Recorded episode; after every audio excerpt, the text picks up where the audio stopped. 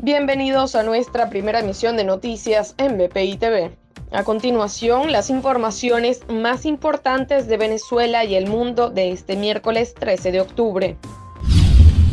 Cruz María Zambrano, viuda del general Raúl Isaías Baduel, aseguró que su esposo no tenía COVID-19 y les exigió a las autoridades que le den una explicación sobre su fallecimiento. Sus declaraciones desmienten la versión oficial dada por el fiscal general de Nicolás Maduro, Tarek William Saab, quien aseguró que Baduel falleció por un paro cardiorrespiratorio asociado al coronavirus.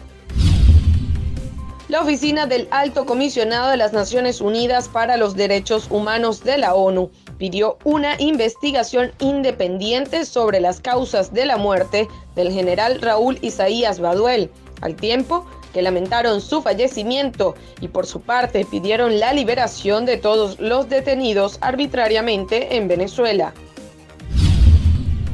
Valentina Martínez, diputada de España, calificó de escándalo mayúsculo la autorización para la visita de una misión de observación durante las elecciones en Venezuela, decisión tomada por Joseph Borrell, alto representante de la Unión Europea para los Asuntos Exteriores.